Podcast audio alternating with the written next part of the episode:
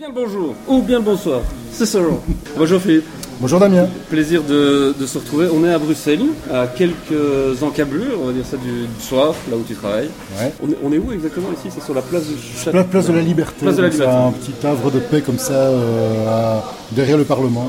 Ce lunch sur le temps de midi, euh, c'est mis à l'impro complète. C'est ça aussi euh, le plaisir de pouvoir lancer des bouteilles en ligne sur des conversations. Au départ d'un poste où tu fais remonter un truc d'il y a trois ans. Voilà, où on s'était euh, rencontré, enfin une des fois où on s'est rencontré, mais il y avait une trace que je n'ai pas retrouvée dans les archives de l'interweb. Euh, c'est rare pourtant de retrouver. Donc euh, sans doute qu'on a échangé pas mal de propos sur l'état d'enjeu qui nous passionne toi et moi, mais je sais plus exactement ce qu'on s'est dit. Mais C'était à l'IEX sur un, la nuit des médias. La nuit des médias, voilà. En la 2014. réflexion en 2014. Et la réflexion qu'on s'est dit, bah ça pourrait être marrant de venir confronter trois ans après ce qu'on pouvait raconter à l'époque et ce qu'on vit, ce qu'on pense aujourd'hui. Est-ce que euh, est-ce qu'on était des fumistes, des imposteurs? Est-ce qu'on a eu un peu le nez fin sur un certain nombre de choses? Euh, Sans doute euh, que la vérité elle est un peu entre les deux aussi, parce que forcément on se trompe, on se plante et et c'est ça aussi qui fait l'innovation au sein d'une grande rédaction comme la tienne. Moi, de mon côté, avec ce que j'essaie de faire avec des étudiants, avec les startups, ce genre de choses. Et donc voilà, on a, on a euh, collecté une série de tweets qu'on est allé rechercher entre mai, je pense, mai et décembre 2014. Voilà. C'était un peu le, c'était un peu le scope. En intro, on pourrait se dire, qu'est-ce qui a radicalement changé depuis trois ans, en fait? Quand on regarde les tweets qu'on a, qu'on a sélectionnés, et on, les distillera euh, tout au long du truc, mais est-ce qu'il, est qu'il y a vraiment des choses qui ont radicalement changé en trois ans alors qu'Internet, techniquement parlant, c'est toujours la même chose en fait. Euh, le, numérique a accéléré un certain nombre de choses, mais est-ce que vraiment les choses vont changer Ou est-ce qu'on est toujours. Euh, tu me poses la question euh, J'en sais rien. Bah, écoute, moi je sais pas. Moi, ce qui m'a surpris justement, c'est intéressant de revoir tous ces tweets. C'est paradoxal ce que je veux dire, mais il n'y avait rien de neuf. Évidemment, fatalement, trois ans après, il n'y avait rien de neuf. Donc globalement, je trouve quand même que les, enjeux sont, sont, restés les mêmes, mais je serais et quand, je les lisais, je me disais, mais finalement, il y a 10 ans, c'était un peu les mêmes. Donc c'est, ça, je suis une, vision méta ici, si je prends les grands enjeux sur la recherche d'un modèle économique, sur l'innovation, sur euh, la manière dont les gens consomment de l'information, sur, euh, etc. Je n'ai pas trouvé qu'il y avait aujourd'hui des enjeux majeurs, nouveaux. Par contre, je veux dire, après 3 ans, ce qui est ce qu'on pouvait craindre ou espérer, hein, ça, dépend euh, que c'est ces enjeux se sont accélérés en fait. Et amplifiés. C'est terrible. Donc c'est l'accélération s'est accélérée en fait. Mais c'est ça qui est passionnant. déjà un peu à l'époque. la, la, rente de lancement, elle était, elle était mise en place. Les Google, les Facebook, les Amazon et tout, euh, ils étaient déjà là et on sentait déjà qu'ils étaient en train de bazarder un bon nombre de trucs pour euh, recréer d'autres choses au-dessus. Ouais. Mais ça c'est encore excellent. Ouais, c'est ça. Il y a eu ce tournant. Euh, en fait, c'est un peu le, retour de, Manivelle de la charnière 2010, qui pour moi sont des années un, peu troubles et un peu difficiles, je mhm. trouve. Là où a vraiment l'explosion euh, Google et Facebook dans l'idée qu'ils commençaient à phagocyter clairement le marché publicitaire et les comportements. Et donc là, il y a eu un, un retour de boomerang en 2010-2011 très très dur on se rendait compte qu'on faisait une mauvaise route, hein, une fausse route. Et 2014 était un peu le, renouveau, je trouve. C'était un peu, on a, on a mis 2-3 ans pour. Euh, on s'est pris ce boomerang dans la gueule en disant bah, c'est terminé, Facebook et Google, c'est pas assez inutile d'aller lutter contre, on doit travailler. Comment faire avec Comment faire avec et, là, euh, avec ce qu'on fait le mieux. Voilà. Et je trouve que voilà, 2014 2013, 2014, 2015, on commence à avoir des, signes de, reprise en main. Euh, voilà. Je ne dis pas que c'est plus facile aujourd'hui. Hein, tu penses que c'est spécifique à la presse papier, historiquement papier, qui, aujourd'hui est toujours... Euh, il y, a une belle, euh, une belle analogie qui a, a, été prise, je pense que c'est Jeff Jarvis qui parlait de ça le jour, en disant les, bah, la maison brûle d'un côté parce que les rentrées publicitaires du papier continuent à descendre. ça, c'est quelque chose qui, est indéniable et, factuel, c'est avéré. Et, l'autre maison, et les ventes papier aussi. Et de l'autre côté, la maison qui est à construire, qui est la maison numérique, basée sur de la techno, euh, bah, c'est plus les acteurs médias qui ont la main.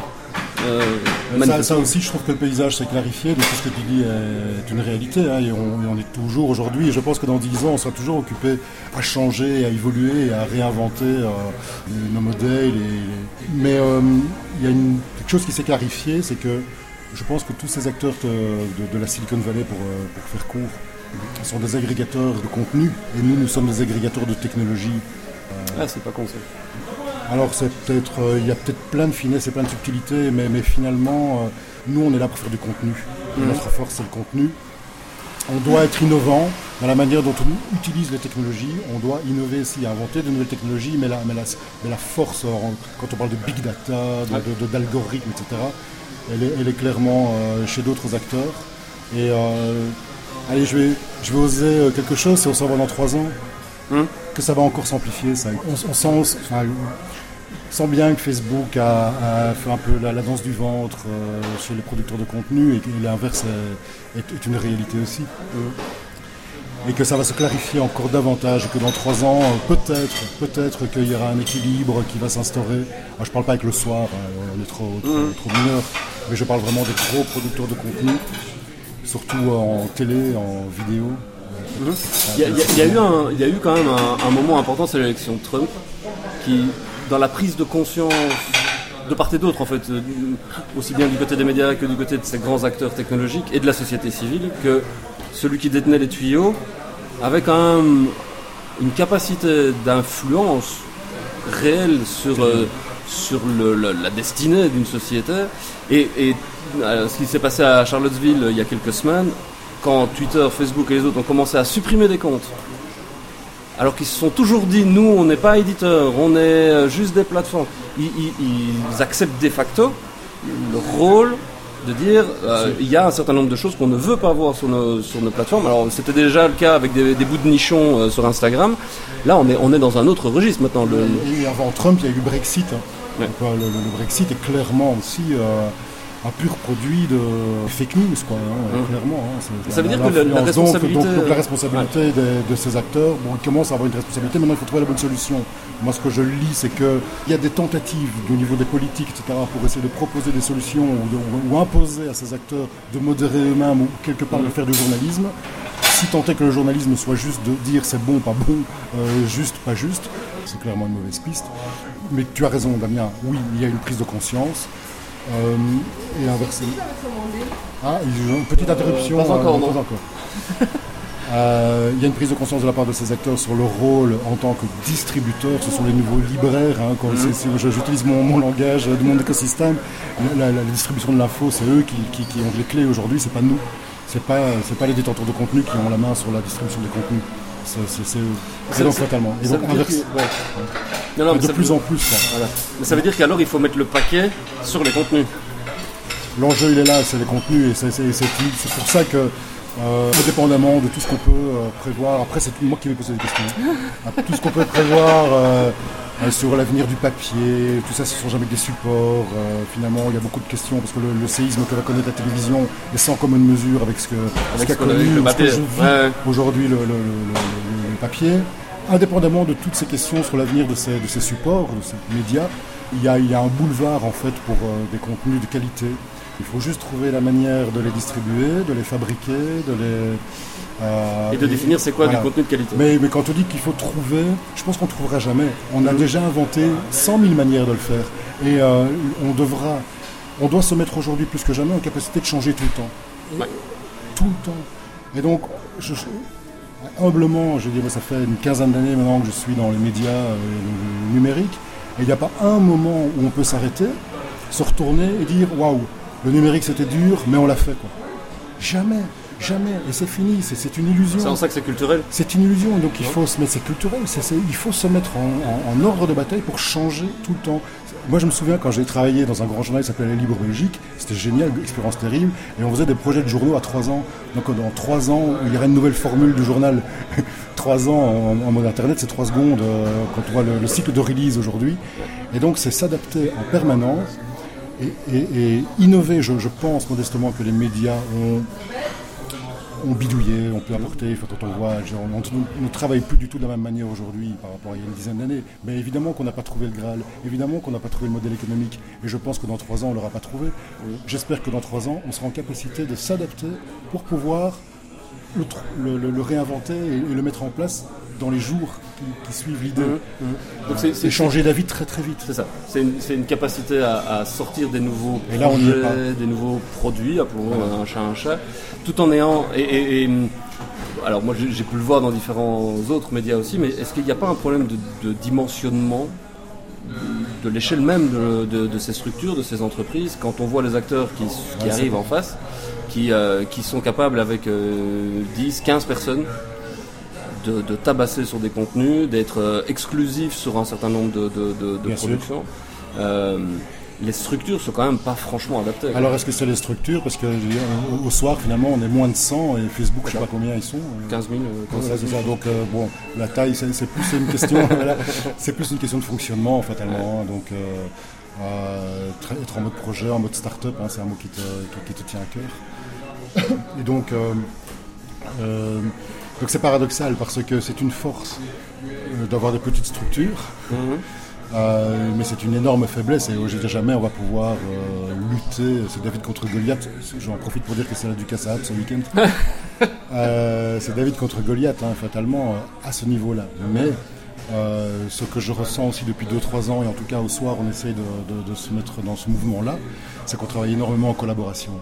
Euh, les partenariats. Euh, donc on a, il y a un réseau européen de, journaux. On travaille beaucoup ensemble, même dans l'ombre. C'est pas nécessaire, ça ne se traduit pas nécessairement en articles mmh, mmh. Euh, sur le site ou le papier, mais mais c'est aussi en termes d'échange de, de know-how, de pratique. tiens, comment est-ce que vous vendez des abonnements numériques mmh.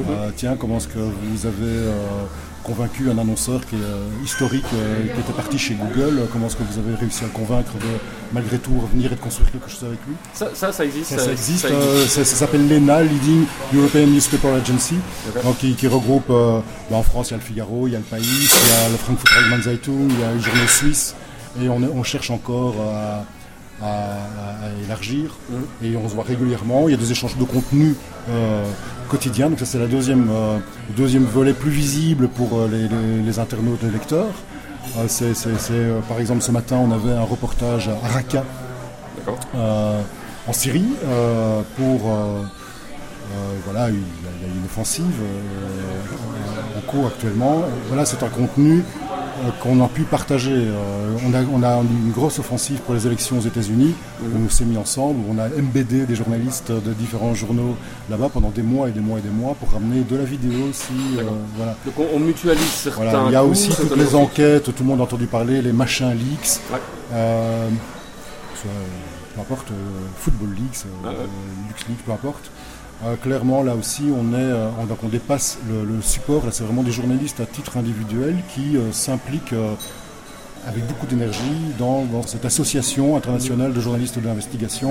Et clairement, c'est ça qui permet de sortir aussi de temps en temps des enquêtes avec un peu de souffle, avec un peu de, un peu voilà. Je trouve que là, et puis se pose la, monétisation de ça, parce que tu parlais des, Football League, si on prend les Tennis League par exemple, on sait que c'est un des gars du BuzzFeed qui a travaillé avec la BBC et ils ont sorti une enquête. BuzzFeed qui était quand même un peu le, le, le, canton noir. Euh, on disait, ouais, ils sont ah juste bons à faire des. C'est mal connaître BuzzFeed parce qu'ils ont une vraie rédaction. Oui, voilà. Euh, ils, ont, ils, ont, ils ont d'abord monté la rédac au niveau technologique, ils, ont, ils ont construit leur, leur outil et leur algo, et derrière, ils sont en train de débaucher maintenant des, des journalistes d'investigation. C'est un, un, ancien Pulitzer qui est, qui est, qui est rédac chef là-bas, je pense. Hein. Bah, en tout cas, de cette cellule euh, investigation.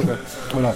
Donc, Mais le modèle économique de BuzzFeed, il est basé sur, le, sur, de la publicité et aussi avec beaucoup de, native advertising, du brand content, c'est des choses. Comment, comment toi tu perçois ça? Alors pas, pas spécialement euh, spécifiquement au soir, mais d'une manière générale, le, la, remarque qui vient très régulièrement dans les conversations que je peux avoir, aussi bien dans des journaux locaux ou dans, en télé. Euh, toute la question se pose de ok jusqu'où est-ce qu'on tire une ligne en disant non ça on fait pas? Euh, c'était Gaël au, temps euh, qui, expliquait que maintenant leur, new business, c'est comme ça qu'ils l'appellent, enfin ce, nouveau département fait quasiment 30 à 35% de leur chiffre d'affaires en, un an, un an et demi et avec une décision de se dire on, va ouvrir la possibilité à des annonceurs d'être partenaires avec différents niveaux de décision qui revient in fine aux journalistes ou à la rédaction en chef de dire on le fait ou on le fait pas. Bien sûr. comment, comment ces questions-là tu les vois aujourd'hui Donc c'est toute la question du modèle économique et de l'articulation qu'il y a entre deux modèles euh, qui cohabitent pour l'instant au soir et qui peuvent paraître par euh, paradoxalement euh, totalement antagoniste en fait. Donc il y a d'une part un modèle de l'audience basé sur un journalisme de la demande en fait. Ben, l'idée c'est de de, de salesforce.be gratuit. Euh, euh, c'est d'arriver à distribuer des contenus à un maximum d'audience. Je, vais revenir sur le maximum. Euh, avec le modèle économique, là, ici, c'est un financement par la publicité, puisque fatalement, on revend cette audience à des annonceurs. Et ça, c'est le modèle quelque part historique de la presse gratuite, en fait. Hein. Vlan fonctionne comme ça depuis, mais c'est pas de la pas du journalisme, mais je veux dire, il y a le, soir, il y a 100, 30 ans, je, oui, je crois que c'est 130 ans que ça existe, était au, départ un journal gratuit, financé par la publicité, mais totalement indépendant. historiquement, d'ailleurs, le support papier existe pour ça, c'est pour amener euh, le dernier kilomètre au fin fond du Midwest américain, euh, la publicité jusque. Oui, c'est ça, tout à fait. Il y a toujours eu deux piliers, les, annonceurs. Donc on vendait, on vendait l'information deux fois, une fois à toi qui, avait encore euh, envie d'acheter un journal, ou payer pour de l'information aujourd'hui via une appli. J'espère que tu le fais parfois. Oui, oui, je, voilà, et, et la, la publicité. Alors que la claque, euh, j'ai parlé tout à l'heure du tournant en 2010, 2011, euh, où il y a eu clairement, on était beaucoup trop loin, euh, tous les médias, je me mets dedans, en course à l'audience, essayer de faire un maximum de clics, pompe à clic égale pompe à fric. Et on sait bien que ce modèle-là n'est pas viable, qu'il est impossible de financer une rédaction de qualité, en tout cas à notre échelle, hein, je ne parle pas de BuzzFeed, mmh. il est impossible de financer une information avec qui a pour but de faire de l'information de qualité avec des enquêtes, etc., des plumes malgré tout, euh, uniquement avec un modèle basé sur la publicité. D'où l'émergence d'un deuxième modèle, euh, d'un deuxième pilier, où là on est sur du premium, de l'information payante. Euh, on revient quelque part aux sources. Hein, et là, on quitte le flux, on, est, on quitte le, on est en podcast, mais je, montrais Damien le, mouvement de scroll, ah, sur, Un, sur un smartphone. On est beaucoup plus en mouvement horizontal, swipe, lecture, une lecture beaucoup plus lente, on freine, voilà du calme. On lit des choses qu'on peut lire, qu'on pourrait lire plus tard.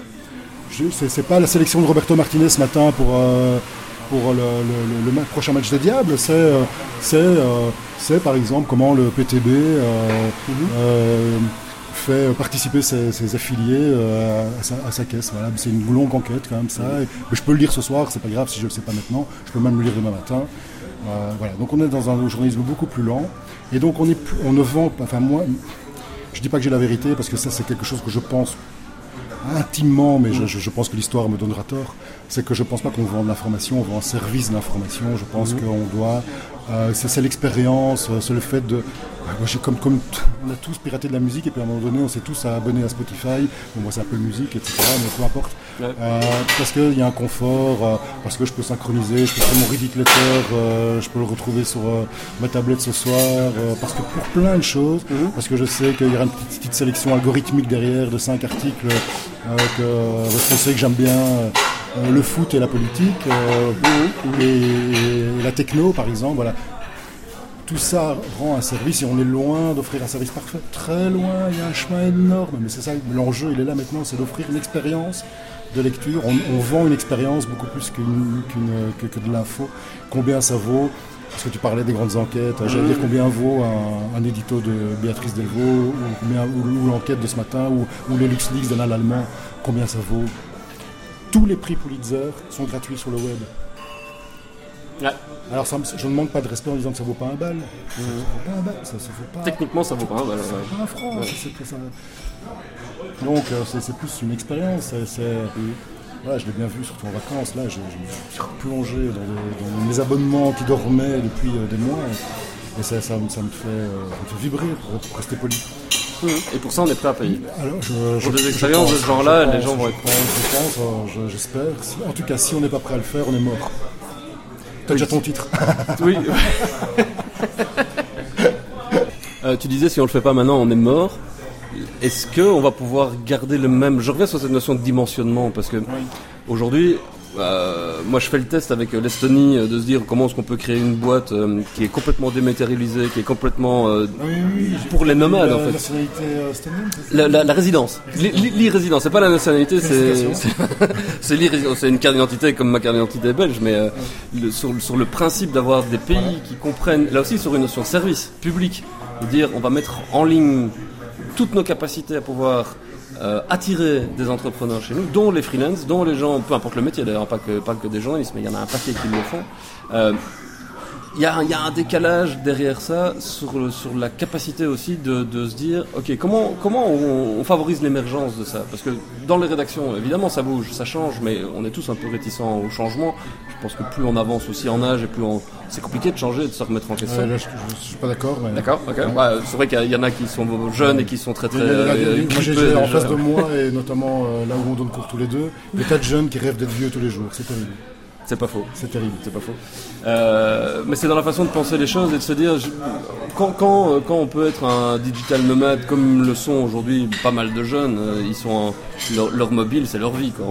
On, leur enlève leur mobile, on leur coupe un bras ou on leur crève un œil. Deux tiers du temps, il y a une étude qui est sortie ce matin. Voilà. Donc c'est ça, c'est indéniable aussi. Comment on s'adapte à ça quand on a l'habitude de process qui sont longs, de réunions qui sont où il faut souvent beaucoup de gens autour de la table, dans les processus de décision qui sont parfois aussi encore très verticaux et sans doute euh, à raison, hein, c'est quelque chose qui, existe sans doute euh, nécessairement, mais quand on voit tout l'univers des startups sur des, des, décisions parfois qui sont très horizontales, avec plein de bugs et plein de bullshit aussi euh, autour de tout ça, mais il y, a une friction quand même qui est, qui est, indéniable. Est-ce que les, les, médias, tu parlais d'être capable de se réinventer tout le temps, est-ce que les médias n'achètent pas assez de startups ou est-ce que les médias n'insufflent pas assez de cette dynamique-là en interne aujourd'hui euh Il y a beaucoup de choses, il, y a, plein de choses qui, me parlent. Et, euh, je, pensais, que tu me disais, euh, fonctionnement d'une start-up, et puis pendant que tu parlais, je, repensais à une période que parfois je considère comme étant bénie, il y a une dizaine d'années,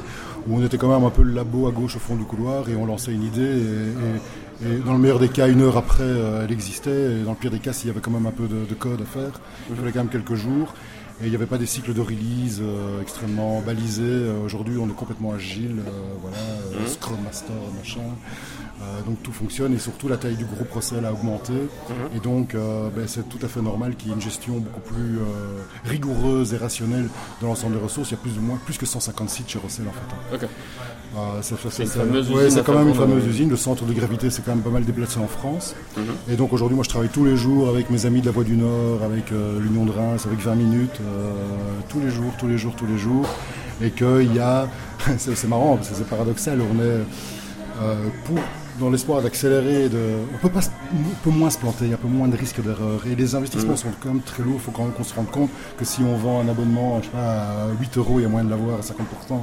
Euh, c'est des dizaines et des dizaines et des dizaines et des dizaines de millions qui sont investis chaque année dans le numérique. Mm. et c'est 10, 15, 20, 30 fois plus que dans le papier. Il n'y a plus d'investissement papier aujourd'hui. Hein.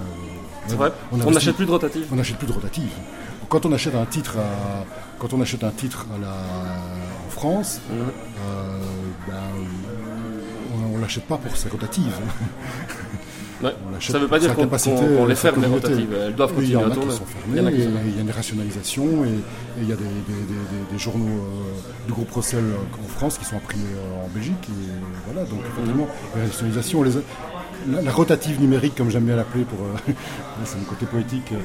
voilà, les investissements se font dans les rotatives numériques, donc c'est des systèmes d'édition, c'est des, systèmes de, de, RP, de CRM, de, c'est gigantesque avec des équipes projet de plusieurs dizaines de personnes euh, au niveau France-Belgique. Donc, euh, mais ça me dépasse moi-même. Moi, je ne mm. suis plus impliqué là-dedans. Moi, j'ai ma casquette éditoriale et euh, je discute avec mes collègues de la Voix du Nord pour savoir si on continue à utiliser Scribble ou bien si on développe un module nous-mêmes. Voilà, ça, ça, dépasse pas ça. Mm. mais, donc, je disais, voilà, la, taille, est-ce qu'on n'achète pas cette start-up? Donc il y, a le mode de fonctionnement. Je reste, je pense, convaincu que la taille est, un atout, mais je me trompe peut-être, c'est toi le spécialiste, et donc c'est toi qui vas répondre après. J'ai l'impression quand même que pour passer ce cap, faire le gros dos et passer le cap de, cette transition, euh, euh, il faut encore tenir 2, 3, 4, 5 ans. On a intérêt à avoir les reins solides. Il faut, il faut du cash. Il faut du cash, il faut du cash, il faut les reins solides. Le cash, il vient du papier pour l'instant. D'accord? Et pourquoi il vient du papier? Parce qu'il y a encore des gens qui lisent du papier. si, demain ils arrêtent de lire du papier et qu'ils prennent, euh, ils s'informent via pigeon, pigeon voyageur, on va acheter des startups d'élevage de pigeons. On, vendra de l'info là où les gens sont encore prêts à l'acheter. Donc voilà. Donc ça, c'est ça. il faut passer ce cap. La taille, je pense, est importante. Oui, on doit adopter des modes de fonctionnement beaucoup plus agiles. Il y a en interne je sais pas, pourrais pas nommer le, nombre de formations, etc., pour être agile, pour, euh, on change tout en permanence de mode, je, te disais en anecdote ce matin, pour faire un hotfix sur le site du soir, euh, le, process, euh, soit ça s'accélère, mais en même temps je trouve ça lourd parce que c'est très procédurier. Voilà. On rachète des startups, on, a racheté CityPlug il y il y a quelques mois. Je crois que tous les mois, il y a, euh, on rachète une start-up avec euh, un esprit très entrepreneurial, intrapreneurial, pardon, excuse-moi, intrapreneurial chez Rosel. C'est-à-dire que si, si, on rachète une start-up, ben, on la rachète à condition que euh, la personne reste aux manettes et, et poursuit son business et on lui apporte du, support en termes de comptabilité, euh, de marketing, vous, Vous, faites du acquis ailleurs, comme on dit euh, vous, vous, engagez surtout les personnes ou vous engagez surtout la, vous rachetez surtout la DB qui va avec? Ça me dépasse un peu parce que moi je suis pas aux manettes de tout ça. Euh, je pense que c'est d'abord des personnalités. Mhm. Quand je vois, pour reparler de CityPlug, c'est Fred Monet. Fred, Fred Monet, c'est d'abord des personnalités. Mais c'est vrai que les data. Il, a la DB, voilà, pour revenir à la, taille, euh, on sait bien aujourd'hui que euh, pour. Là, on va parler de la publicité. On sait bien aujourd'hui que moi, si je dois faire de la promo pour ma petite boîte, je je vais pas acheter, euh, sans doute pas, une, j'ai pas les sous, une page à 20 000 euros dans le journal. et que je vais sans doute mettre 1000 euros sur Google pour acheter mm. et, toucher les gens. je vais acheter les gens et pas, pas de l'espace. Je sais bien. Pour, pour ça, il faut des tailles de, base de données absolument gigantesques. Mhm. Facebook, Google, euh, Amazon, les autres, Apple, ils les ont. On ne les a pas. Donc, le salut passe certainement par le partenariat. tu dis, oui, on n'a pas, on pas les data. Pourtant, ça fait des années qu'on euh, collecte les, données des utilisateurs, qu'on on, demande plein, plein d'informations. On a encore vu en. Oui, mais on n'a peut-être pas la technologie pour les interpréter. Oui, c'est ça. Donc c'est un peu comme la NSA, euh, on fait du chalutage en eau profonde, on ramasse tout ce qui traîne et puis euh, on ne sait pas en faire grand chose en fait. Pour l'instant, on en fait. Clairement, on est, on est à je vais dire un dixième pour ne pas être trop méchant non plus, mhm. un dixième du, potentiel de ce qu'on pourrait faire avec ça. Donc, mais, mais là, on travaille avec Celigent, on, on mhm. travaille avec. Euh, ça me dépasse un peu là, parce que là, on arrive à un niveau de. Mais j'ai le sentiment qu'il y a une volonté en tout cas de structurer ça et qu'il y a la prise de conscience. Et là, c'est quand même déjà 80% du chemin, mmh. qu'après il y a une question de technologie, euh, qu'on sait que ces technologies, nous sommes des agrégateurs de technologies, comme je disais au début, on ne va pas les, on va pas l'inventer, même mmh. si on a eu des programmes euh, avec euh, la Commission européenne pour gagner, des, quelques subsides. On a développé un programme qui s'appelle GreenTick pour, pour faire de la, du ciblage à la fois de contenu et donc de contenu publicitaire aussi je veux dire, on n'arrive pas à la cheville euh, en termes de compétences, de connaissances, de, structure, euh, type intelligence, etc. Donc on travaille avec eux, on, développe des choses. Mais après ça, il y a surtout le, les data quoi. Ouais, quelle connaissance est-ce que vous avez aujourd'hui de votre audience en fait Ouais, il y a juste encore, juste pour terminer, c'est aussi un autre poste parce que c'est bien d'avoir les data, c'est bien d'avoir la technologie. Il faut encore des gens, il faut encore de l'intelligence derrière. Un poste qu'il n'y a pas aujourd'hui de manière claire euh, je parle pour le soir, parce que à la Voix du Nord, ils sont beaucoup plus avancés que nous pour ça, mais c'est un poste qui a été créé à Nice Matin. Euh, on connaît l'histoire de Nice Matin, euh, ils, ont eu chaud aux fesses là, ils ont dû se réinventer complètement. C'est un, poste de data analyst. Mhm. C'est vraiment quelqu'un qui va apporter de l'intelligence et qui va apporter de l'aide à la décision. Qu'est-ce qu'on fait avec ça? Si je sais que toi tu aimes ça, ça et ça, qu'est-ce que je fais avec ça? On n'y est pas encore. Hein. Les besoins sont exprimés, mais, voilà. mais moi, je suis plutôt rassuré d'être dans un groupe qui travaille là-dessus, mhm. qui est conscient de tout ça, qui a compris qu'il ne pouvait pas le faire seul, euh, qui n'a pas peur de, parler avec d'autres personnes. Voilà, je suis plutôt rassuré. Mais tu as raison, ça reste lourd et lent. Oui, en même temps, euh, si ça. Est-ce que c'est propre aux médias Ouais, voilà, c'est ça que Je pose une question, bah, franchement. non, non, parce que dans les tweets que j'ai épinglés, je, je, il, était, destiné pour la discussion, c'est que toute la, plupart des startups euh, qui se plantent, euh, finalement, ben, c'est parce qu'ils n'ont pas réussi à imposer un produit indispensable ou pour des questions de fonctionnement. Et donc, est-ce que, les médias, ou personne n'en voulait, voilà, tu n'écris pas, voilà. Et donc, est-ce que c'est propre aux médias ce que je viens de raconter? Ah non, non, sûrement pas. C'est, euh, pour moi, ça, pose la question euh, peut-être cruciale de se dire est-ce qu'on connaît les gens à qui on parle en fait? Parce qu'on a les moyens de pouvoir le faire. ces data doivent permettre en principe de faire ça. C'est ce qui fait que Facebook arrive à nous designer un newsfeed avec des pour et des contre évidemment. Mais on a un newsfeed qui est taillé à mesure. Euh, qu'on n'a forcément pas dans le journal papier, euh, qu'on commence à avoir d'une certaine manière, euh, mais ça base la question de la confiance aussi. Euh, j'accepte de donner mes data. alors, Parfois, c'est sciemment. Je me suis inscrit sur It's bah, voilà, le truc qui est sorti en, France, euh, où on voit que le Figaro et les autres font un tracking de 10 millions de personnes en géologue permanent, les gens sont pas au courant de ça. Euh, ça pose la question, pour moi, ça pose la question de la confiance. Si, on, ne peut pas dire, ouais, Google, Facebook revendent les datas de leurs utilisateurs et dans le même temps dire, ah oui, mais nous aussi en fait, mais nous on n'en fait rien en plus. C'est compliqué comme posture. S'il s'agit de recréer de la confiance, parce que euh, confiance, ça s'achète pas. donc, mais le, modèle que tu décris ici, c'est quand même un modèle qui fonctionne sur des volumes absolument gigantesques. Donc, mm. on a, on ici euh, une dimension totalement internationale. Est-ce qu'à l'échelle belge, avec les étudiants euh, que tu accompagnes, et je vais considérer quand même le soir comme un acteur, même pas belge, mais francophone, donc je réduis encore le marché, est-ce qu'il y a une chance de bâtir un modèle dont le, pilier, justement, c'est le volume. Ah, sans, et est-ce que c'est pas et, quand tu es, hum. par exemple, là je reviens avec euh, ma casquette de, journaliste, et on n'est pas un produit de première nécessité. Je, ne travaille pas chez Baze ou chez Orange, je vends des cartes SIM parce que tu en as absolument besoin. c'est pas un produit de première nécessité. Donc je suis plutôt sur des valeurs, sur des expériences, etc. Est-ce que c'est possible de bâtir un modèle où justement le, volume est central, mais le volume est parfois tellement contradictoire avec les idées de valeur, de qualité, de produits de luxe. Ouais, mais justement, est-ce que le, juste milieu entre tout ça, c'est avoir du volume de data, de connaissance de ces audiences pour faire presque du one-to-one faire du, taillé sur mesure pour chaque individu.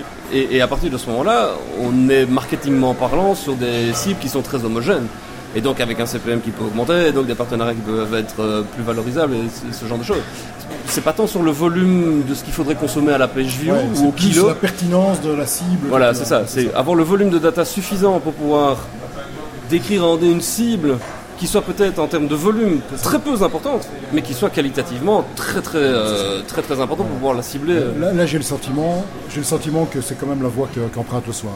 Il y a eu des enquêtes. Euh, euh, ça faisait longtemps qu'on n'avait plus fait, mais vraiment une de longue haleine et sérieuse mmh. euh, pour identifier. Il y a tout un nombre de termes marketing qui m'échappent là, mais hein, clairement plusieurs cibles. Voilà, voilà les gens qui viennent aujourd'hui. Il faut en choisir une ou deux, quoi, pas, dix. Et ça, euh, c'est clairement imaginer ma lectrice devant moi. Mmh. voilà, mais c'est une image, mais c'est travailler spécifiquement et donc d'adapter le contenu, l'expérience, le le, produit, la manière de le distribuer, clairement, à une cible comme ça. J'ai le sentiment qu'on est dans, sur cette voie-là. J'ai le sentiment qu'on est sur cette voie-là. Après. Sachant qu'il y a quand même toutes les marques. Il y a, le one-to-one, euh, comme tu dis, attention. Mmh. Euh, les algorithmes, clairement, on rentre dans, un siècle de, des algorithmes. J'espère que ces algorithmes vont m'aider à faire mon business, mais ne vont pas me remplacer. C'est un peu couillon ce que je dis, c'est un peu. Non, bah c'est. Mais, mais j'ai besoin, moi, des algorithmes aujourd'hui pour, euh, pour pouvoir euh, prendre des, décisions éditoriales, des décisions marketing, pour pouvoir faire de la B-testing, pour euh, ce genre de choses. Vraiment besoin. j'ai parfois un peu peur qu'on comprenne, que certaines personnes comprennent que un jour, ça va remplacer le journaliste, ça va remplacer que je vais aller au resto. Euh, peut-être qu'il y aura un algorithme qui va me dire ben, ces gens-là, ils préfèrent s'installer là-bas, mais c'est pas eux qui vont, euh, qui vont faire ma sauce béarnaise. Quoi. c'est pas mal l'analogie. Ouais, c'est là où il faut, il faut, faut s'appuyer sur les algorithmes. Mais je crois tellement au flair et à l'instinct. Tellement, tellement, tellement, tellement. À un moment donné, euh, il faut prendre des décisions extrêmement rapides. C'est paradoxal ce que je dis, parce que les algorithmes vont plus, plus, plus rapides que moi. Mhm sur certains. C'est mettre l'algorithme au service de l'humain et pas l'inverse. je voyais, je lisais un article dans le, blog du Temps, euh, excellent journal que j'invite tout le monde à s'abonner à, ce journal. Euh, ils, ont, un blog euh, qui s'appelle Le Bac à Sable où ils décrivent un petit peu leur. ils ont créé un logiciel, s'appelle un algorithme qui s'appelle Zombie, qui permet de faire ce genre de, choses qui, qui m'intéresse beaucoup. m'intéresse énormément. Ah, tu parlais de Gaël tout à l'heure, il est un peu derrière. Voilà, ils ont, ils ont publié un post il y a 2-3 jours sur faut-il, enfin il est urgent plutôt d'apprendre les journalistes à coder. je suis intimement convaincu de ça. Intimement. Il faut leur apprendre à coder, mais pas pour l'exemple qu'ils donnent. C'est là où on n'a pas encore trouvé l'usage. Alors ça, Gaël devrait être là. Mais il donnait l'exemple, le euh, festival de Montreux. Alors c'est peut-être un exemple qui, ne vaut pas un bal, ils ont pris comme ça à la volée. J'écris un article sur le festival de Montreux et dans le code je mets si quelqu'un lit cet article trois jours après euh, le festival, ben alors je, n'affiche pas ce paragraphe. Quel est l'intérêt de lire un article sur le festival de Montreux trois jours après qui annonce le festival de Montreux? Et c'est parfois où un, article qui annonce le festival de Montreux, quel est l'intérêt de le lire trois jours après la clôture du festival de Montreux? Parfois, il faut garder les pieds sur terre. Il faut vraiment trouver l'usage en termes de contenu. comment ça peut m'aider, moi, journaliste, à faire, à ramener de l'info, à faire progresser mon, enquête, à, faire grandir mon article, ma communauté, les gens qui vont être intéressés. Mais sinon, on est dans le gadget ne pas afficher un paragraphe, ça je sais le faire, quoi, euh, ou système d'édition, ou, euh, je suis un peu, je suis un peu vache, j'espère que Gaël, euh, voilà, c'est parce qu'on n'a pas beaucoup de temps, mais je suis intimement convaincu par l'usage. Oui, on doit apprendre à coder, même si on doit toujours décoder, hein, c'est important. oui, on doit apprendre à coder, oui, on doit amener les journalistes à être à l'aise avec tout ça, et il y en a de plus en plus, et il y en a deux dans la rédaction qui sont Alain, Alain Genotte et Joël Matriche, qui aujourd'hui font des petites merveilles franchement, et Ahmed qu'on a croisé tout à l'heure, Ahmed Azouzi qui les aide aussi pour coder vraiment des chouettes trucs, vraiment des super trucs. On ne fait pas beaucoup de publicité, on est, on est mauvais en marketing, mais on, sort de petites perles là régulièrement. Quand je dis régulièrement, c'est quasi tout quotidiennement maintenant. Mais il faut garder le. Je, veux bien faire une carte sur euh, du data, de la visualisation, parce qu'on va en parler déjà sur, sur, sur, tel, sur tel sujet. Mais quelle est l'info? Est-ce que j'ai une info en plus? Est-ce que l'info est vraiment intéressante? Est-ce qu'il y a de l'info? Que... Mais l'info, ça reste le nerf de la guerre. C'est pour ça que, pour répondre aux étudiants, est-ce que monsieur, est-ce que le papier va disparaître? J'en sais rien, mais oui, mais oui, peut-être bien que oui, j'en sais rien. Mais tant qu'il y a lecteur papier, il sera là, et ça va devenir un produit de luxe, etc. Mais de grâce aux étudiants, je en fait, on s'en fout. Mais qu'est-ce qu'on s'en fout de savoir si le papier va rester ou pas? Mais continue à faire du journalisme, c'est le plus important, c'est de ramener de l'info, la pertinence. Ça rejoint ce que tu disais sur les startups. Peut-être qu'ils faisaient des trucs qui, n'intéressent personne. Moi, je veux bien faire des trucs qui bougent, euh, l'info, je clique, etc. Mais s'il n'y a pas d'info, ou si je peux le dire en une phrase. Mmh. et, d'autant plus que techniquement parlant, aujourd'hui, les marques sont devenues des médias. Elles, investissent un pognon colossal dans, dans, la production de contenu. Euh, et elles, elles savent très bien ce qu'elles vendent derrière, du coca, euh, des armes ou du savon. complètement. Mais attention, il ne faut, pas, faut pas non plus être. Nous, on vend aussi des services d'information. Hein. On vend des journaux et on vend des abonnements. Hein. Et il faut s'abonner. Hein. Oui, mais la valeur d'usage derrière, elle est. la valeur d'usage, nous, nous, ne sommes pas un produit de première nécessité. C'est pour, le flux. C'est ça la force de BuzzFeed, et quelque part euh, le soir.be qui doit aujourd'hui on a une, audience de 300 350 000 visiteurs uniques par jour on n'est pas les rois du monde avec ça mais on pourrait être à 700 000 on va pas doubler nos revenus publicitaires et surtout on aura baissé notre froc en termes de ligne éditoriale donc l'enjeu est certainement pas là on va détruire notre marque si on arrive à 700 000 visiteurs uniques on va le détruire donc là on, fournit un service d'information qu'on pourrait appeler le soir direct le soir le, soir 24 qui est de l'information de première nécessité. C'est-à-dire, est-ce que, est que Roberto Martinez a sélectionné Nengolan ou, ou pas? Et je veux le savoir tout de suite. Et attention, le soir n'est pas indispensable, je l'aurai tout de suite sur Twitter, etc. Mmh. Mais on doit être présent et on va le donner. Et il y a des gens qui s'habituent et qui vont aller euh, suivre ce fil d'information. Euh, et on va les monétiser et ça va rapporter quelques millions de, de, de pubs par an. C'est largement insuffisant pour faire tourner une rédaction. Euh, on est plus de 10-15 millions pour faire tourner une rédaction comme ça. Un des, un des, enjeux, c'est de réussir à faire, transiter ou transitionner, je ne sais pas si je peux dire comme ça, les, les, la perception que les gens peuvent avoir du service ou du produit comme étant de la première nécessité, donc pour lequel on va accepter de payer. C'est crucial. Euh, j'ai vu comme toi, je n'y suis pour rien, des, des, campagnes euh, initiées par les éditeurs. Donc c'est une association professionnelle des éditeurs. Donc le métier d'éditeur, moi je suis journaliste, je ne suis pas éditeur. Mmh. Euh, pour. Euh, j'aime assez bien le slogan, mais je, il n'est pas tout à fait respecté. Mais c'est qu'est-ce qu'on fera quand il n'y aura plus de tablette pour lire l'info? Enfin, mmh. c'est. voilà. Ils, étaient déjà, euh, ils la, la, tablette en fait. mais, mais, mais, donc il y a, oui, il faut, il y a une perception, il faut, il y a, il y a un enjeu de pédagogie pour expliquer comment, c'est quoi une information, mmh. pour, comment, comment est-ce qu'on pas, fabrique, mais comment est-ce qu'on va chercher de l'information, comment est-ce qu'on la traite, comment est-ce qu'on la diffuse, tout ça a un coût, comment... Euh, tout, tout, ça arrive au moment où il y a moins... Le, métier de journaliste est clairement décrié, je crois que vraiment il faut... Si tu veux draguer une nana, surtout lui dis pas que tu es, journaliste, c'est vraiment catastrophique. Euh, c'est vraiment un métier décrié parce qu'on assimile journaliste fake news. En fait, c'est les journalistes qui ont lancé les fake news, mais évidemment, que non, on va le dire, c'est pas convaincre. Évidemment qu'on n'a aucun intérêt à dire que. La, fake news, c'est une information fausse, fomentée par un groupe qui a intérêt à, lâcher, à lâcher une information fausse. En même temps, il n'y a jamais aucune information qui sort sans quelqu'un ait intérêt à ce qu'elle sorte. Même, même dans une enquête au long cours, même dans. Si à un donné, quelqu'un, un témoin, euh, parce qu'il nous faut euh, au moins deux sources pour bien faire. Euh, si quelqu'un lâche quelque chose, euh, ah, c'est qu'il a intérêt à la lâcher. Mais ça, ça fait 130 ans, ça fait 130, 130, 130 ans que c'est comme ça pour le soir. Fatalement, si quelqu'un. Là ce matin, j'ai discuté avec Daniel Couvreur, qui est journaliste en culture, qui fait une enquête sur le. je pense pas de dévoiler quoi que ce soit, mais il, enquête pour l'instant sur les, le marché noir des, des planches originales en BD. D'accord. Et les infos arrivent. Évidemment qu'il y a il y a toujours intérêt. Évidemment que, les gens qui lui parlent ont un intérêt à le. Et donc cette notion de fake news. Après, c'est ça le métier.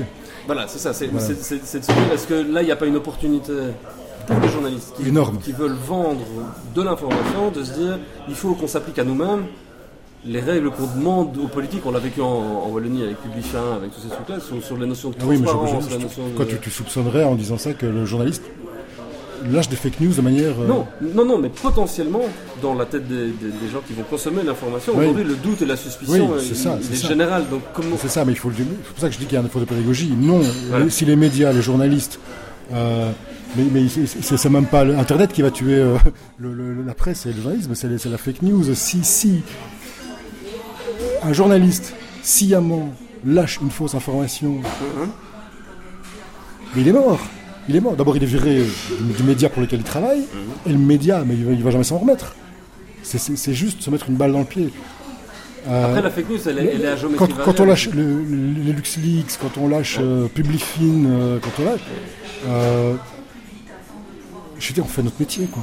C'est ça, on a un, un moment, paradoxalement, où le journalisme n'a jamais montré autant son utilité après le Brexit, après les primaires de la droite, après le Trump, euh, Charlottesville, etc.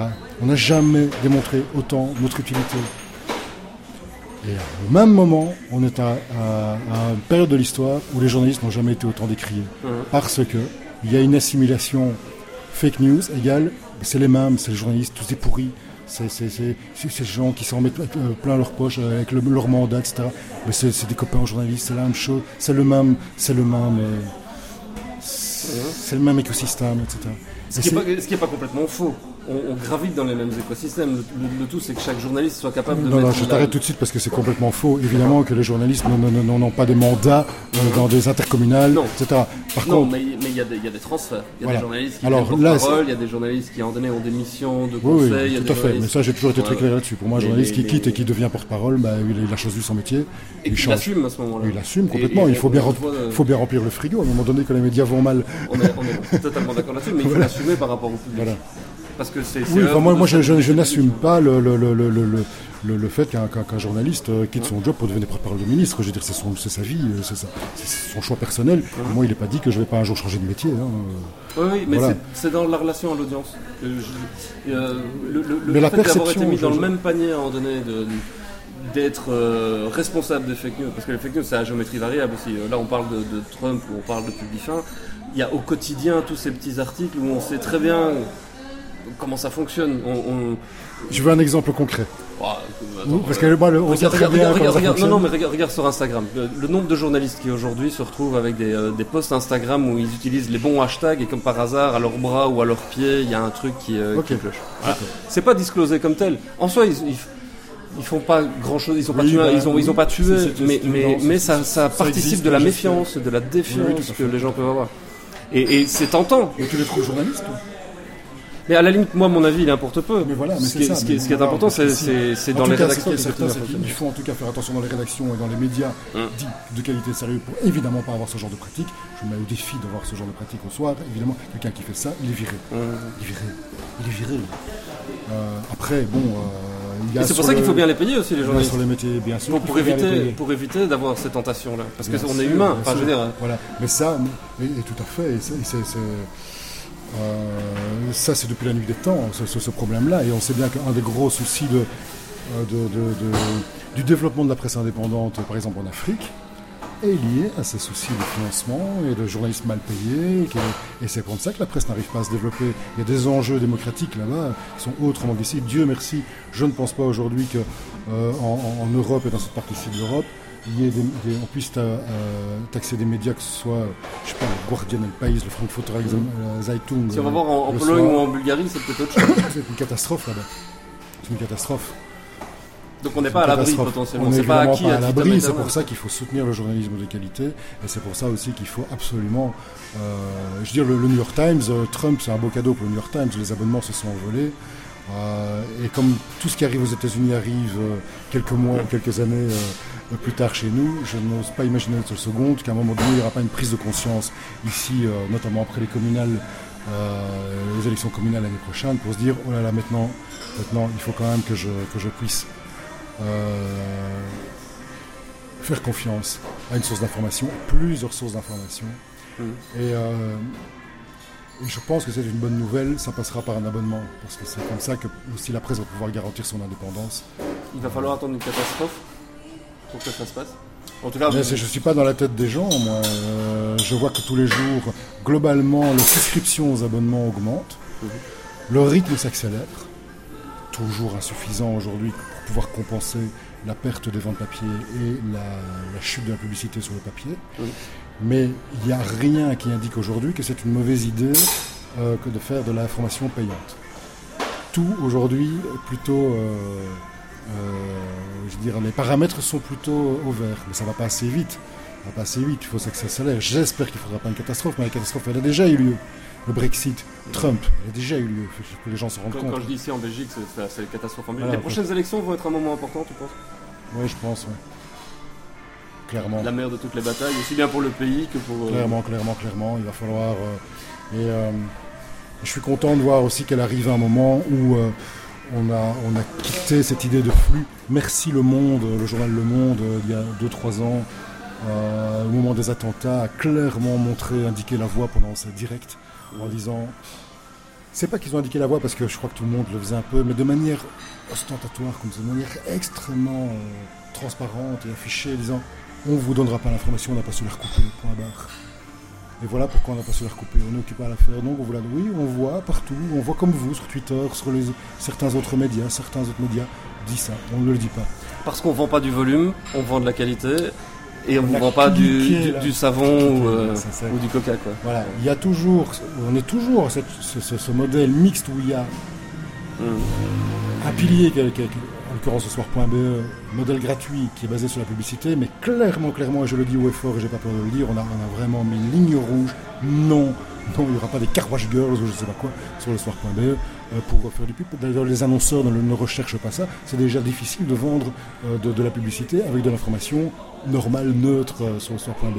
Et puis à côté de ça, il y a l'information qu'on essaie de développer le plus possible. Ce matin, l'enquête PTB, enfin tous les jours, je pense qu'il y a quand même une information qui n'est absolument pas du bâtonnage, où il y a eu de l'investissement euh, personnel, du média, euh, de la réflexion, de, beaucoup de décisions, de, réflexion. Est-ce qu'on titre comme ça? Est-ce qu'on, quelle, ampleur on donne à ça? Comment est-ce qu'on le diffuse?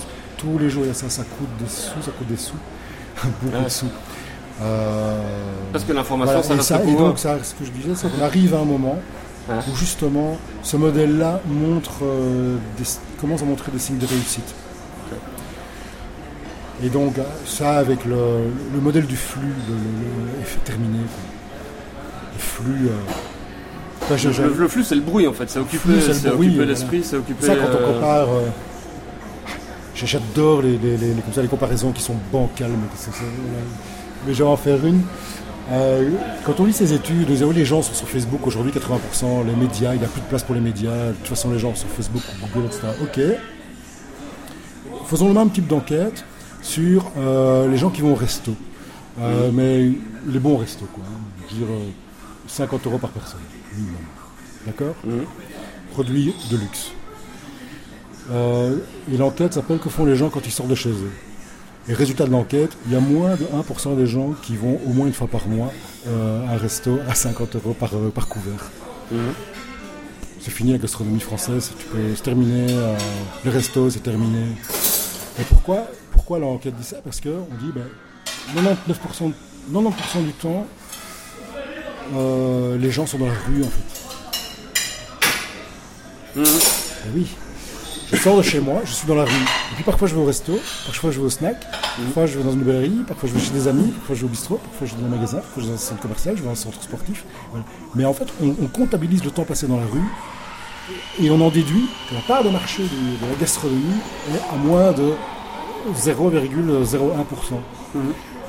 Facebook, c'est la rue. Quand les gens vont sur le web, ils vont sur Facebook et c'est très bien, tant mieux, c'est très bien. Facebook, c'est devenu le web. Google, c'est devenu le web. C'est la rue. C'est la rue. Ça n'empêche pas d'être abonné après un journal. Ça n'empêche pas de passer de temps en temps euh, ou d'acheter une application hyper pointue, hyper spécialisée. Facebook, c'est la rue. Et donc, on a, nous, le soir, on doit être présent dans la rue. Montrer aux gens, il y a une porte d'entrée, là, ils peuvent rentrer. on ne va pas donner nos, on va pas donner nos contenus à Facebook. On ne va pas se faire enculer par Facebook. On ne va pas donner nos contenus à Facebook. Les instant articles, c'est no way s'occupe de la diffusion, c'est très bien, on a déjà perdu nos libraires, s'occupe de la diffusion.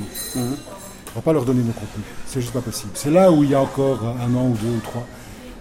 Facebook l'a compris d'ailleurs, hein, c'est un article, c'est un échec. Hein. Mhm. Maintenant, il y a Google AMP. Mhm. La technologie est prête, on n'a qu'à pousser sur le bouton. Parce qu'il y a une question, quoi. C'est prêt, hein. les pages sont prêtes, elles sont optimisées. Euh, il n'y a qu'à pousser sur le bouton. On n'a toujours pas fait ce sera quoi l'indicateur qui, passera au vert, qui fera que? C'est pas moi qui prendrai la décision. je commence à parler de choses que je maîtrise pas d'ailleurs. Euh, c'est quand même une question de positionnement qui est vachement intéressante. Parce que on reprend l'analogie de la rue. Jusqu'à pas très très longtemps, vous étiez plutôt les poteaux indicateurs. En disant euh, si vous voulez aller là-bas, c'est par là qu'il ah, faut aller. On l'est toujours, je pense. Ouais. Je sais pas, je pose la question. Ah, je, pense quand même euh, que. Enfin, je sais pas que je pense. Je reste convaincu que. Euh, enfin, non, c'est faux. En Non, on est menacé comme plutôt indicateur. Les marques sont menacées. Malgré tout, je pense que sur Facebook, il y a un mouvement qui montre que les contenus les plus recyclés sur Facebook sont des contenus médias. Voilà. Maintenant, quand je dis ça, en même temps, euh, je sais que j'ai tort, puisqu'il y a eu un boulevard pour les fake news. Dieu merci, ce n'est pas les médias qui sont responsables de la, de la diffusion de fake news, il faut, le répéter, ça. Ce ne sont pas les médias qui sont responsables de la diffusion des fake news.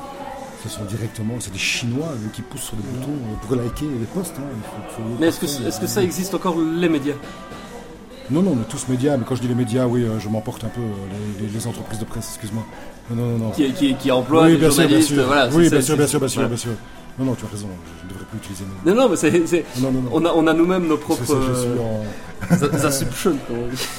Flagrant délit de regardise. Non, non, c'est pas ça que je dis. C'est parce qu'on voit le mouvement dans les. Dans les, euh, dans les entreprises, c'est un des trucs qui est, qui, est flagrant, c'est qu'aujourd'hui, moi j'ai des entreprises qui me contactent en me disant est-ce que tu n'as pas des, étudiants ou des gens qui sont sortis de leurs études? Et la job description est exactement la même que pour les médias. Autant que, voilà. Euh, c'est, mais à la, virgule près parfois capable de construire des contenus euh, pertinents, euh, écrits sans faute, mais qui sont aussi capables de faire du Photoshop, pas pas de l'After Effects poussé, ça on a des infographistes, mais faire un petit peu de Photoshop, un peu d'After Effects, qui savent faire un peu de son, qui savent faire un peu de la vidéo, qui savent monter, mais pas pas full Adobe Premiere. Hein. Ça, on, a des équipes télé qui pourraient le faire, quoi. Mais on, a besoin de vidéos, on a besoin de tourner avec des iPhones, on a besoin de. Bah oui, bah Coca fait pareil. Euh, toutes les marques, tout le monde est dans le même, à la recherche des mêmes talents aujourd'hui. Mais les intentions sont différentes. Les contenus ne sont pas les mêmes. Les contenus sont pas les mêmes. Tous les enjeux d'éducation aux médias. Mais on parle, on parle à des audiences qui, elles, n'ont pas forcément conscience que le mec derrière n'a pas de carte de presse pour lui parler. L'éducation aux médias, c'est vraiment faire, faire je ne sais plus combien le chiffre, mais c'est plus de deux personnes sur trois qui, ne font pas la différence. Enfin, une certaine proche proportion jeunes, ouais. je sais plus. Ne font pas la différence entre une publicité et, euh, une information dite journalistique. Mm. Ils ne font pas la différence. Donc, euh, enjeu d'éducation aux médias, mais tout, tout l'écosystème qui doit exploser. Euh, mais c'est un, c'est ton job aussi, Damien, de, de, de, ça. on s'y emploie. Je voudrais faire l'expérience. Euh, je, voudrais lancer une petite imprimerie. Je crois que j'aurais plus facilement de subsides que si je lançais euh, une start-up. Euh, tout est pourri. Enfin, pourri dans le sens, pas pourri dans le sens euh, vérolé, mais pourri. vieux, quoi. déglingué. c'est l'environnement euh, public, euh, le, pédagogique, euh, le terreau n'a pas évolué. on dit toujours les médias n'ont pas évolué, mais non d'une pique. Ça fait 15 ans qu'on fait de la formation, 20 ans, pardon, 20 ans qu'on fait de la formation gratuite sur le web. Alors on l'a fait en un jour, on changeait de l'économie du jour au lendemain, on vendait des journaux on a fait de la formation gratuitement. On l'a changé en un jour il y a 20 ans. Mmh. Et l'environnement aujourd'hui? Est-ce que c'est justement pas de nouveau une, opportunité fantastique de réaffirmer des valeurs, de réaffirmer une vision de pourquoi on est média? Moi, ça me flingue à chaque fois que je pose la question à, des rédacteurs en chef ou à des, membres d'un conseil d'administration. Tiens, bah, ma question est peut-être code, mais pourquoi vous êtes média? Pourquoi vous publiez tous les jours tous ces contenus? Pourquoi, vous produisez autant? Est-ce que vous êtes capable de mettre des mots sur ça? Ben, C'est compliqué. C'est compliqué. Entre les contingences financières, les, les impératifs économiques euh, indéniables, mais aussi la vision qu'on peut avoir de l'agenda politique, entre guillemets. Qu'est-ce qu'on va mettre au devant de la scène? Qu'est-ce qu'on va mettre sur le devant euh, de l'actualité? Comment est-ce qu'on va faire un choix en est dans l'actualité? Parce qu'on sait que ça va avoir un impact. Quel impact est-ce que ça va avoir? Est-ce qu'on assume l'impact qu'on va avoir? Le fait de parler de certaines choses, il faut assumer qu'il va y avoir des conséquences de ça. Le fait de ne pas parler de certaines choses, il va y avoir des conséquences aussi. Parce que c'est pas une opportunité Le fait de ne pas parler de certaines choses a de moins en moins de sens sur le web parce que Ça, ça, doit sortir, ça sortira. Mais, c'est des vrais, c'est ce qu'on appelle une ligne éditoriale. Tout à fait, c'est une ligne éditoriale et l'enjeu il est là, c'est de resserrer de plus en plus, d'être extrêmement clair, de mettre des lignes rouges, on va pas, on va pas là, on ne va mm. plus là, on met la gomme là-dessus. Il faut faire des choix euh, radicaux. Quoi. Radicaux de plus en plus. Et, euh, et avec, euh, bah, tu parlais de public cible identifié. Bon, nous, on sait bien, par exemple, que les enseignants, par exemple, mmh. tout ce qui est éducation, ben, voilà, c'est quelque chose qu'on ne lâchera pas. On va, on va, on va, on va, on lâchera pas, quoi. On lâchera pas. Euh, avoir des ambitions extrêmement claires en termes de valeur. Et tu parlais de BuzzFeed tout à l'heure. Il y a aussi euh, un truc qui m'a toujours interpellé chez BuzzFeed, c'est qu'ils ont une ligne, ils ont, oui, ils ont une charte des contenus, ils ont une ligne éditoriale, mais ils ont aussi une charte des valeurs. Mhm. Et c'est quelque chose dans les médias, peut-être qu'on devrait, euh, quand je dis les médias, pardon, les entreprises euh, traditionnelles, qu'on devrait aussi faire évoluer. Ils connaissent exactement les valeurs de leur, leur public. Et c'est comme, alors eux, ils jouent, c'est le, le côté obscur de la force euh, fatalement, ils, savent que les gens partagent des choses qui les mettent en valeur et donc ils vont plutôt mettre en avant des contenus euh, qui sont plutôt euh, sympathiques à partager et donc mmh. plutôt du buzz clairement. voilà, donc c'est pour le côté buzz. Ils, savent exactement ce que portent comme valeur leurs internautes. ils les connaissent. Ils jouent là-dedans. Donc, ligne éditoriale, c'est une chose on doit publier des contenus qui répondent à ces valeurs. Donc si, si euh, et puis on va peut-être manger un petit bout. Si euh, je commence à avoir faim. Euh, si, si j'essaie de, de, tirer cette ligne-là, c'est de dire il faut connaître mieux à qui on parle, avoir une compréhension. Et là, les data, les robots, l'intelligence artificielle peut nous aider à faire ça, à comprendre mieux à qui on parle et quelles sont leurs attentes. oui, hein, comment, comment, comment on pourrait réussir à, à, toucher sans doute plus de gens, mais les toucher mieux aussi, et en réaffirmant des valeurs où on met des lignes rouges et des murs sur, en se disant voilà pourquoi on est média, voilà pourquoi on, vous produit de l'information, voilà pourquoi elle a un coût, voilà pourquoi on vous demande de l'argent pour pouvoir le faire. Tout ça, il faut expliquer. il, faut le, il faut le réexpliquer. mais la responsabilité des médias par rapport à ça, elle n'est pas, elle est pas euh, totale. Je veux dire, on peut faire. Et je, là, je mets à un niveau même fake news. Moi, comme toi, euh, j'ai des enfants en bas âge. C'est quelque chose qui m'interpelle énormément. j'ai le nom de Dieu qu'on leur apprenne à l'école ce que c'est une fake news, qu'on leur explique ce que c'est un journal, ce que c'est que c'est le journalisme, pas un journal. Mmh. Ce que c'est du journalisme. Le journalisme ne mourra jamais. Le journal va mourir. Le journalisme ne mourra jamais, j'espère. En tout mmh. cas, dans un pays démocratique. Tout comme l'éducation ne mourra jamais. Et donc, euh, tu peux faire tout ce que tu veux en tant qu'entreprise média. Euh, pour euh, mieux cibler tes contenus, avoir tes algorithmes, engager des personnes de qualité, euh, améliorer tes outils, revoir les trois piliers, hein, le, pilier éditorial, mhm. le pilier économique et le, pilier industriel, c'est-à-dire les outils que tu vas utiliser, etc. Tu peux, tu peux réinventer tout ça. Mais si tu as en face de toi des gens qui ne font pas la différence entre une, fake news sur Facebook et, et un prix Pulitzer, ça va jamais aller. Ça va jamais aller. Jamais. Et donc les enjeux en termes d'éducation sont, énormes, énormes.